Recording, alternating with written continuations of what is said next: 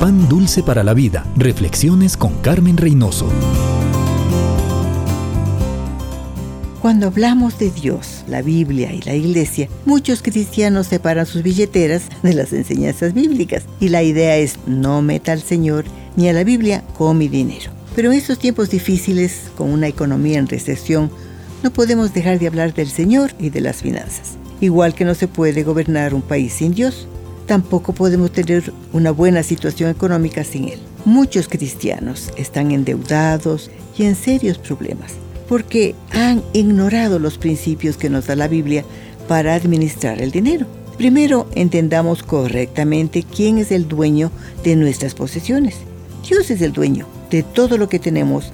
Y segundo, nosotros somos sus administradores. No importa si tenemos poco o mucho, necesitamos sabiduría para administrar bien. Dios nos bendice y prospera cuando obedecemos sus principios y somos fieles en lo poco. Pan dulce para la vida. Reflexiones con Carmen Reynoso.